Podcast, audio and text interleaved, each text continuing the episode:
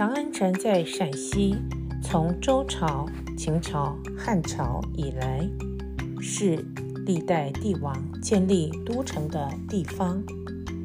当时是大唐太宗皇帝在位，贞观年间，太宗皇帝已经登基十三年，天下太平，八方四海的友邦进贡称臣。尊唐为首。有一天，太宗上朝的时候，文武百官朝拜礼毕，丞相魏征出来启奏。魏征是唐朝的名臣，以正直闻名，不惧怕威势，能够以正直的言论。来劝诫皇帝。这丞相魏征启奏唐太宗说：“现在天下太平，八方都很平静，应该依照古时候的方法来开立考场，选取贤能的人才，帮助治理国家。”太宗说。你所说的很有道理，就传招选贤能的文榜，颁布天下。天下各州府县，不管是军人、农民、一般人民，只要有读书，能够通晓道理，觉得能够通过三场考试的人，都可以到长安来。考试，这个榜文到了海州地方，有一个人姓陈名鄂，表字光蕊。中国人古时候有姓，名字通常是长辈取的，在家族里称呼。但是到了长大以后，又会取一个跟名字相近的，让人称呼的。别名叫做字。这陈光蕊看到了这个榜文，就马上回家，对他的母亲张氏说：“朝廷颁下皇榜，要考取贤才，儿子想要去长安应试，如果可以得到一官半职。”不但可以显扬父母亲的名声，对将来我的妻子孩子呢，也能够受到庇荫，还能够光耀门楣，这就是儿子的志向。希望母亲能够准许我去长安考试。张氏说：“儿子呀，你是读书人，幼儿学，壮而行。小时候所学的学问，就是要长大去实行的，这样正好。”只是你要去进京赶考的路上，一路上要小心。如果得了官职呢，就早点回来吧。光蕊呢，就得了母亲的允许，吩咐家童收拾行李，拜别母亲，就进京赶考。到了长安，开选考场以后，光蕊就进场考试。考完中选，也通过了朝廷的廷试。皇帝呢，亲自赐他状元，也就是古时候考试的第一名，能够骑着马游街三日，让大家来赞叹、瞻仰一下。这陈光蕊骑着马游街，到了丞相殷开山的门口。这丞相有一个女儿。叫做温娇，又叫做满堂娇，还没有嫁人，正在绣楼上准备抛绣球来选女婿，刚好遇到陈光蕊骑马游街，在楼下经过。小姐一看到陈光蕊这人人才长得出众，又是个新科状元，心里十分的欢喜。就把绣球往下一丢，刚刚好打到了陈光蕊戴的乌纱帽。这乌纱帽是要有官名才能够戴的帽子。马上呢，从相府就有奏乐的人，还有十几个仆婢走下来，把陈光蕊的马拉住，迎接这状元入相府。丞相和夫人呢，出来迎接这状元，把小姐许配给他，办了婚礼，拜了天地，安排酒席，让。小姐跟这新科状元成婚了。第二天，太宗上朝，坐在金銮宝殿，对文武百官问说：“新科状元陈光蕊，他是个贤能的人才，应该让他做什么官职呢？”丞相魏征说：“臣查了。”州郡各地方有江州，正好缺个父母官，请皇上给他这个官职吧。太宗就命令陈光蕊作为江州州主，让他马上动身去江州赴任，不要耽误了上任的期限。光蕊谢过皇上的恩典，回到相府。跟岳父岳母、妻子商议一番，就收拾收拾，带着妻子去江州赴任了。当时正是晚春，陈光蕊带着妻子往江州走，绕道回家，拜见母亲张氏。张氏说：“恭喜恭喜，儿子啊，而且还娶了妻子回来。”光蕊说：“儿子都是。”蒙父母的福气来庇佑我，才中了状元。皇上还似我骑马游街的荣耀。经过了丞相府阴府门前，刚好碰到丞相府的小姐抛绣球选女婿，打中了我。丞相就把小姐许配给我，招儿子。做女婿，朝廷呢也授给我官职，作为江州州主。现在就是来接母亲，跟着我们一起去江州赴这官职。张氏听了，心里很高兴，马上就收拾动身，跟着陈光蕊夫妻二人往江州行去。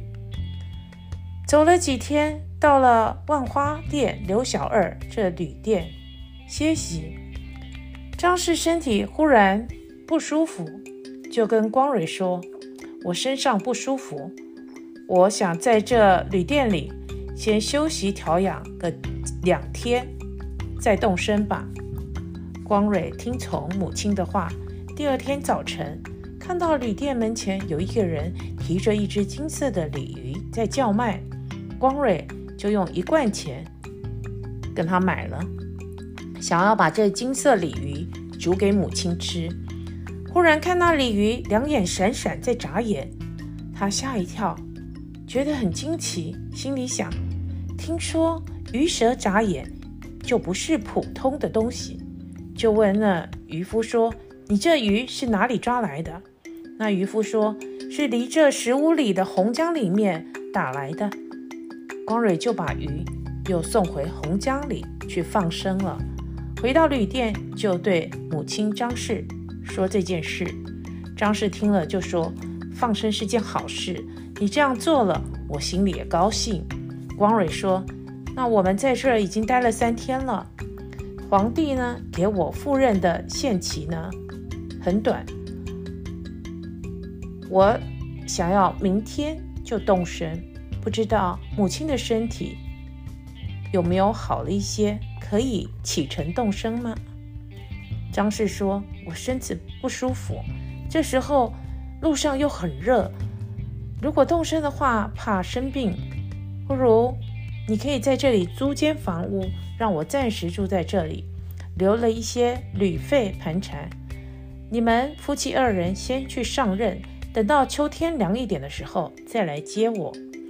光蕊就跟妻子商议，租了一间屋子，留了一些路费、旅费盘缠给母亲，拜别了母亲，就去江州赴任了。这一路上也不轻松，白天赶路，晚上歇息。来到了洪江渡口，看到有划渡船的刘洪、李彪两个人，把船划到岸边来迎接着客人上船。光蕊就叫家童把行李搬到船上去，夫妻两人一起上船。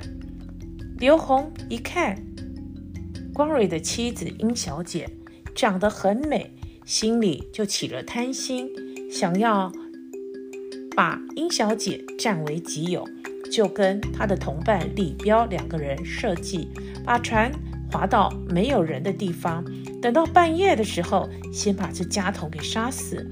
再把陈光蕊打死，把他们俩的尸首都丢到水里去了。那殷小姐看到这两人打死的丈夫，也想要往洪江里跳。刘洪一把抱住这殷小姐，说：“你要是听我的，跟了我，那你什么事都没有；如果你不听我的，我一刀把你砍为两段。”那小姐想来想去，实在没有办法，只好暂时答应了。就听了刘洪的，跟了刘洪。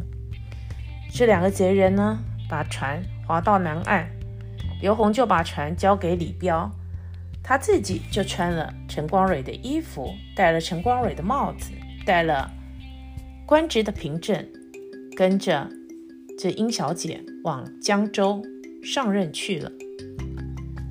这刘洪杀死的家童的尸体被丢到水里。顺着水流走了，但是陈光蕊的尸首被丢到水里，却沉在水底不动。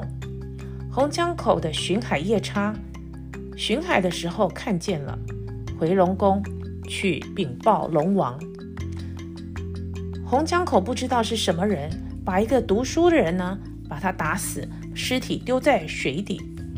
龙王就叫把尸体抬来看一看。放在面前仔细一查看，说：“这个人正是救我的恩人呐，怎么被人谋杀死了呢？”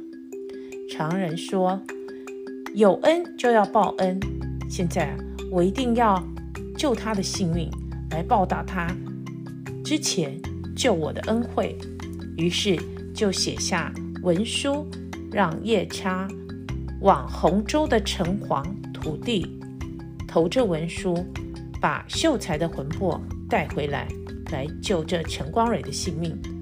陈王笃地呢，就叫小鬼把陈光蕊的魂魄交给夜叉带回去。夜叉带了这魂魄回到水晶宫，见了龙王。龙王就问这魂魄说：“你这秀才姓什么？叫什么？是什么地方人呢？为什么到这儿来？又为什么被人打死呢？”陈光蕊。就跟龙王敬礼，说：“我叫陈鄂，我的表字是光蕊，是海州人，刚中了新科状元不久，被朝廷授官职，做江州州主，带着妻子正要去江州赴任，来到这洪江边上船，想不到那划渡船的刘洪呢。”看到我的妻子贪我妻子的美色，就把我打死，把我的尸体丢到水里了。求求大王救我吧！龙王听了就说：“原来如此，先生，你之前呢放生的金色鲤鱼就是我了。你是救我的恩人，现在你遭了灾难，我怎么能不救你呢？就把光蕊的尸身。”放在一边，嘴巴里让他含一颗定颜珠，就是让他的容貌身体定住不动，不会损坏的珠子。这样呢，以后如果陈光蕊的魂魄又跟他身体合而为一，还魂了，他就可以报仇了。龙王说：“现在你只是个魂魄，暂时呢，就在这我水晶宫洞府中做个小小的管事领头吧。光蕊叩头拜谢龙王，龙王也设宴席来款待他。陈光蕊的妻子相府殷小姐很痛恨杀害她的丈夫刘洪这个贼人，恨不得想要吃他的肉，扒他的皮。只是因为呢，她已经怀有身孕了，还不知是儿子还是女儿，实在没办法，只好。暂时勉强听从那贼人刘洪。时间很快到了江州，江州官府的那些办事人、书吏、看门人都来迎接，所属的官员呢，在公堂上设宴来迎接到任的父母官。刘洪说。学生到此，还仰仗各位呢来大力帮助我。各官员回答说：“您是高才，而且是状元，自然会看待人民像自己的孩子一样，一定是很清廉，不会随便搬弄一些。”官事来烦扰人民，我们这么有幸能够跟从您这样的父母官，您又何必谦虚呢？于是大家饮宴以一番以后，各自散去。